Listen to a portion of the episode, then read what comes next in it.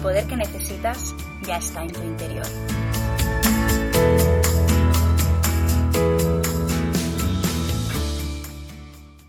Hola, patroner. Soy Beth Gea, coach de multipotenciales y orgullosa Ravenclaw, y te doy la bienvenida al Expecto Patronum número 15 del viernes 25 de octubre de 2019. En el episodio de hoy vamos a leer el capítulo número 14, Norberto, el Rithvat noruego, a través de los cristales de media luna de la preocupación. Para disfrutar al máximo del episodio de hoy, te recomiendo que releas el capítulo antes de escucharlo. Pero, antes de comenzar, quiero decirte unas pocas palabras. Y aquí están. Papanatas, llorones, baratijas, pellizco. Y ahora, como diría Dumbledore, al ataque.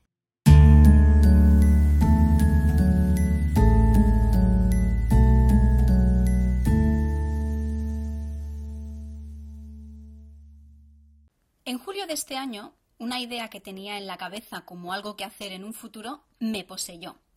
Sentía que ahora, ahora ya, en este mismo momento, era el momento para poner en marcha y empezar una comunidad para multipotenciales de habla hispana. Empecé a investigar como loca sobre plugins de WordPress para crear comunidades, sitios para cursos, precios, a pensar nombres, a pensar colores y logos, durante casi un mes me preocupé por cosas como ¿el plan de hospedaje de la web soportará un nivel alto de visitas? ¿Qué más servicios puedo ofrecer? ¿Empiezo a desarrollar este curso para que la gente no se, eh, no se encuentre la comunidad vacía al entrar? Y todo esto vivía dentro de mi cabeza. O sea, me estaba preocupando por lo que pasaría cuando llegase al paso 254 y ni siquiera había tomado el primer paso, que era hablar con las 10 primeras personas que me gustaría que formasen parte de esta incipiente comunidad. Y es que me preocupaba molestar a las personas ofreciendo un servicio o vendiéndoles algo. Así que al torbellino de preocupación sobre la forma de la web se sumó la preocupación y el miedo de ofrecer directamente la idea. Después de casi un mes en mi cabeza, reuní el valor de contactar a las diez primeras personas que estaban en mi lista y les hablé de la comunidad. ¿Y sabes qué pasó? Que nueve personas me dijeron que no, y fueron lo suficientemente generosas como para explicarme por qué no, sus experiencias en otras comunidades y por qué no les gustó estar en una comunidad como la que yo les estaba planteando. Y esto, a pesar de que pueda parecer contraintuitivo, me hizo sentir más tranquila y me dio feedback real. Ni yo estaba preparada para sostener este tipo de proyecto ahora mismo, ni existe un público que realmente quiera este tipo de producto ahora mismo. Así que fue ponerme en marcha y mi preocupación desaparecer. ¿Por qué te cuento esta historia? Pues porque este capítulo, el capítulo número 14, parece que es un capítulo en el que todos los personajes rebosan preocupación hasta que se ponen manos a la obra. Así que antes de nada, vamos a ver cómo la RAE define preocupación. Las dos acepciones que mejor describen la preocupación que aparece en este capítulo son estas. 1 ocupar antes o anticipadamente algo. Y la tres, dicho de algo que ha ocurrido o va a ocurrir, producir intranquilidad, temor, angustia o inquietud. Además, si miramos la etimología de la palabra, también es interesante, ¿no? Porque preocupar viene del latín preocupare y sus componentes léxicos son el prefijo prae, que significa antes o delante, oc, prefijo que indica enfrentamiento, y capere, agarrar, capturar. O sea, literalmente sería enfrentarse antes de agarrar o capturar. Vamos, lo que vendría siendo poner el carro antes de los bueyes. Y esto, poner el carro antes de los bueyes, es lo que hace el trío en este capítulo, porque los focos de preocupación aumentan exponencialmente. Por una parte, están preocupados porque creen que Snape quiere robar la piedra filosofal. Snape continuaba con su habitual mal carácter, lo que seguramente significaba que la piedra estaba a salvo.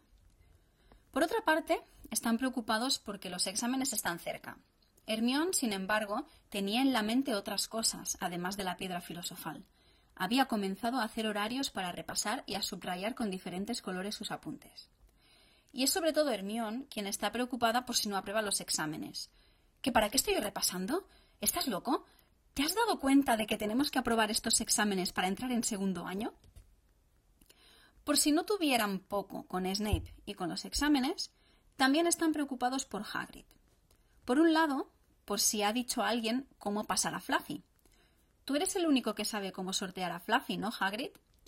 Y por otro lado, porque como si no tuvieran poco ya, Hagrid ahora tiene un huevo de dragón en su cabaña, que dices, Hagrid de verdad. Así que ya tenían algo más de qué preocuparse, lo que podía sucederle a Hagrid si alguien descubría que ocultaba ilegalmente un dragón en su cabaña. Pero el trío no es el único que está preocupado en este capítulo. Malfoy, por su parte, se preocupa demasiado por lo que el trío hace. Malfoy estaba cerca de ellos y se había quedado inmóvil para escucharlos. ¿Cuánto habría oído? A Harry no le gustó la expresión de su cara. Esta intromisión de Malfoy no hace más que aumentar sus preocupaciones. Draco les ha visto en la cabaña de Hagrid y sabe que han quedado para mandar al dragón a Rumanía. Oh no. Oh no. Acabo de acordarme. La carta de Charlie estaba en el libro que se llevó Malfoy. Se enterará de la forma en que nos libraremos de Norberto. Pero, como no pueden hacer nada para cambiar la hora y el día del encuentro con los amigos de Charlie, Harry y Hermione van a librarse del dragón el día pactado, preocupados por si alguien les pilla o por si se encuentran a Malfoy por el pasillo. Habrían sentido pena por Hagrid cuando llegó el momento de la despedida si no hubieran estado tan preocupados por lo que tenían que hacer. A pesar de que si la preocupación se extiende en el tiempo y se convierte en obsesiva puede llegar a causar ansiedad, estar preocupada no siempre es malo. La mayoría de las veces la preocupación está causada por motivos realistas y normalmente conlleva que nos pongamos en acción y acostumbra a estar más limitada en el tiempo.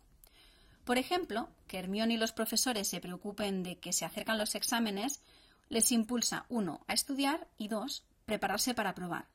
Eso sí, una vez terminan los exámenes, esta preocupación desaparece.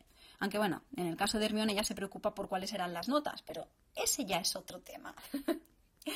Ron está preocupado porque Draco sabe cuándo van a venir a buscar a Norberto, pero cuando Harry y Hermione ven que McGonagall lo ha pillado, esta preocupación pasa a ser alegría. El trío está preocupado por si les pillarán caminando con Norberto por los pasillos o por si Hagrid se ha despedido por tener un dragón en su cabaña, pero en el momento en el que Norberto se ha ido, esa preocupación se desvanece. El problema mm, con la preocupación viene cuando es excesiva, ¿no? Se extiende en el tiempo y a todos los aspectos de nuestra vida, tengamos o no motivos. Porque entonces, si es excesiva, se, extiende en el tiempo indefinidamente y se extiende a todos los aspectos de nuestra vida, puede volverse ansiedad, que es el tema en el que, en el que nos centramos en el episodio anterior. Entonces, ¿qué podemos hacer para lidiar con la preocupación? Yo te confieso que tiendo a la preocupación. Por la manera en la que soy, veo muy claramente cuáles pueden ser las posibles consecuencias de mis actos y mi mente muchas veces tiende a irse por el lado oscuro, ¿no? Como lo que me pasaba con esta comunidad, ¿no? Que yo ya veía cuál sería el problema 254 a solucionar y yo todavía ni siquiera había abierto la boca a nadie explicando pues que yo tenía esta comunidad en mente. ¿No? De hecho, mi primera coach siempre me hacía una pregunta que todavía tengo muy presente hoy en día, que es ¿para qué te ocupas en preocuparte? Realmente no tengo una respuesta a eso, porque cada situación es diferente. Pero bueno, hoy voy a hablarte de una cosa que a mí personalmente me sirve. Y esta cosa es actuar. La coach Marie Forleo tiene una frase que me gusta mucho que es la acción mata el miedo. Y parafraseando podríamos decir que la acción mata la preocupación. ¿Por qué? Pues porque la preocupación vive mayoritariamente en nuestra cabeza. Muchas veces la preocupación surge del miedo de imaginar desenlaces o consecuencias desastrosas. Son escenarios que nos pintamos en nuestra mente sobre lo que podría pasar. ¿Y qué pasa cuando nos ponemos en acción? Pues que salimos de nuestra cabecita, hacemos algo y somos capaces de ver si realmente nuestras preocupaciones tienen fundamento. Tanto si lo que nos preocupa tiene fundamento como si no, al ponernos en marcha vemos qué podemos hacer para solucionar lo que nos preocupa en lugar de seguir sentadas haciendo crecer la preocupación en nuestra cabeza. Y esto es lo que pasa con el trío y Norberto, que mientras el dragón sigue en la cabaña de Hagrid no pueden hacer nada. Los focos de preocupación aumentan. Que si pueden despedir a Hagrid, que si Malfoy se entera, pero una vez escriben a Charlie, o sea, se ponen en acción y van a entregar el dragón a sus amigos, esa preocupación empieza a desvanecerse porque, uno, tienen un plan y una fecha límite y, dos, saben que es posible deshacerse del dragón.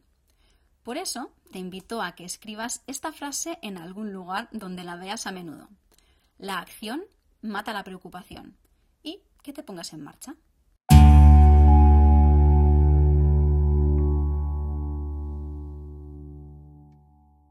Ahora llega el momento de jugar al ¿qué haría? En cada episodio te propongo una serie de preguntas relacionadas con el tema tratado para que encuentres tus propias respuestas. La mayoría de las veces las preguntas parecen fáciles, pero las respuestas no lo son tanto. Así que puede resultar más fácil responder a las preguntas como si fuéramos uno de los personajes del libro. Por eso te propongo que juegues conmigo al juego que he llamado ¿Qué haría tal personaje en tal situación? Esta semana te propongo que respondas a tres preguntas a través de la mirada de Hermión. Las preguntas de esta semana son las siguientes. 1. ¿Qué me preocupa? 2. ¿Qué puedo hacer para solucionar lo que me preocupa? Y 3. ¿Qué cosa de la lista de soluciones puedo convertir en una pequeña acción que pueda hacer hoy? Veamos cómo la respondería Hermión.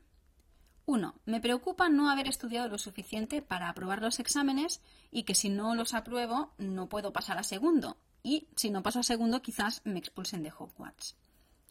Lo que puedo hacer es organizarme con un cronograma de estudio, hacer los deberes extra que nos ponen los profesores, ir a la biblioteca y empezar a estudiar ahora. Una pequeña cosa que puedo hacer es diferenciar las materias por colores en el cronograma para tener más claro cuándo toca estudiar cada cosa. Así que esta semana, cuando sientas que estás preocupada por algo, mm, te invito a que te preguntes, ¿qué haría Hermión?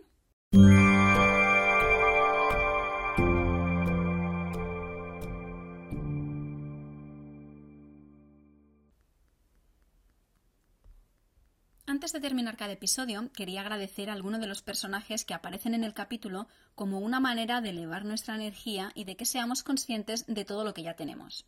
Esta semana quería dar las gracias a Charlie, porque a pesar de que está lejos, de que no se ven a menudo y de que sabe que lo que están haciendo puede causarle problemas, ayuda a Ron y Hagrid sin hacer demasiadas preguntas porque puede hacerlo.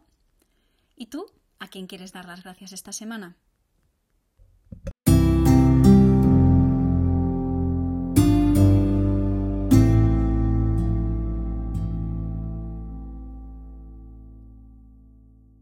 Semana más nos acercamos al final del episodio. Antes de despedirme, quiero recordarte las diferentes maneras que tienes de ponerte en contacto conmigo y de participar en el podcast. Puedes mandarme un mensaje de voz para que lo ponga en el siguiente episodio a través de Anchor en anchor.fm barra expectopatronum o a través del mail expectopatronumpodcast.com. Si eres más del formato escrito, puedes mandarme un búho a expectopatronumpodcast.gmail.com o también puedes mandarme un mensaje directo a mi cuenta de Instagram arroba coachbetg. Si te gusta el podcast, déjame una valoración en iTunes para que otras personas puedan descubrirlo. La semana que viene vamos a leer el capítulo 15 de la piedra filosofal, El bosque prohibido, a través de los cristales de media luna de la responsabilidad. Soy Betgea y esto ha sido Expecto Patronum, como siempre con música de Scott Holmes. Muchas gracias por escucharme y no dejes que los muggles te depriman.